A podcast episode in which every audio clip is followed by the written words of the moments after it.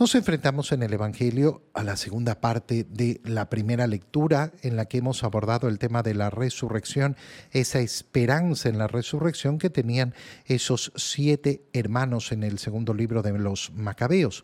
Pero ahora en el Evangelio son los saduceos los que se acercan a Jesús y nos explica San Lucas que los saduceos niegan la resurrección de los muertos.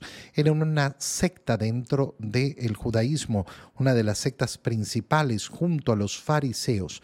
Pero la gran diferencia entre fariseos y saduceos es que fariseos eh, sí creen en la resurrección y en cambio los saduceos no creían en la resurrección. Y entonces le preguntan, ¿y qué le preguntan? Le preguntan una verdadera tontería, porque le ponen un ejemplo un ejemplo sacado de los pelos, como ocurre tantas veces. Tantas veces cuando estamos discutiendo algún tema moral, aparece algún ejemplo que uno dice, pero ¿de dónde sacaron esto? ¿De dónde sacaron esta? Eh, eh, no, porque, ¿y si sucede esto? Bueno, imagínate si sucede una cosa como la que acabamos de escuchar, que siete hermanos se casan con la misma viuda porque tenían que dejarle descendencia a su hermano mayor. Bueno, es una locura. No, pero esta es la ley de Moisés. Sí, pero la ley de Moisés llevada al absurdo. Llevada verdaderamente al absurdo. Y en la vida, ¿cuántas veces podrá ocurrir esto? Ay, bueno, pero puede ocurrir. Sí, pero no va a ser lo que marque la ley moral, la excepción de las excepciones de las excepciones. Cuando una persona quiere marcar la ley moral a través de las excepciones de las excepciones de las excepciones, ya vemos con claridad que lo que pretende no es una claridad moral, sino que lo que quiere es una justificación para su modo de vivir y para su modo de obrar. Eso es lo único que está buscando. Y entonces le preguntan al Señor, estos siete hermanos, siete se casaron con la viuda, siete murieron. Y entonces, cuando eh, llegue la resurrección, ¿de cuál de ellos será esposa la mujer? ¿A cuál le va a pertenecer?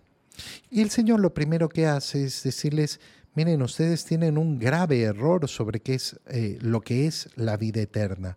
La vida eterna no es una continuación de esta vida, es una nueva vida, donde hay nuevas reglas, nueva forma de ser, nuevo sentido de la existencia.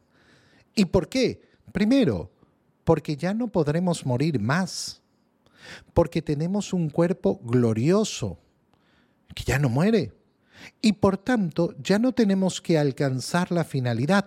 Esta vida tiene una finalidad, alcanzar la vida eterna. Pero una vez que yo he alcanzado la vida eterna, entonces todo, todo tiene que cambiar. ¿Por qué? Porque ya la finalidad ha sido alcanzada. Y por tanto la existencia es transformada en una nueva condición.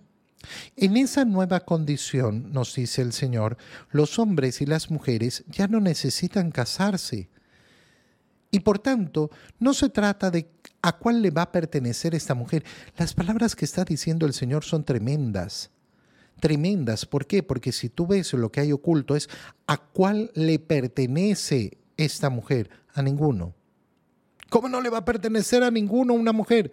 A ninguno. El matrimonio es para este mundo, por eso el matrimonio dura hasta que la muerte lo separe. Si tú tienes la idea de que no, el matrimonio es para la eternidad, no. El matrimonio no es para la eternidad. El matrimonio tiene fecha de vencimiento. Es hasta que la muerte lo separe. ¿Y por qué?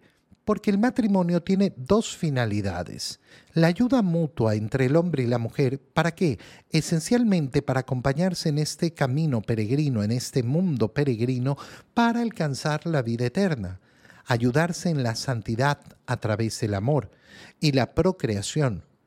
La primera finalidad, ya una vez cumplida, hemos llegado al cielo, ya no tiene que cumplirse más, por tanto ya no es necesario el matrimonio. Y la segunda, la procreación, tampoco es necesaria. ¿Por qué? Porque ya una vez concluido esta etapa peregrina, no habrá más procreación, no habrán más nuevos seres humanos. Entonces eh, se, ha terminado, se han terminado las dos finalidades del matrimonio.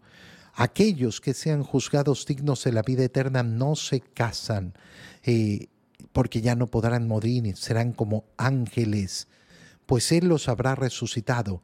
Y que los muertos resucitan, les dice el Señor. Si ustedes no lo quieren creer, entonces no creen en la palabra de Dios. ¿Por qué?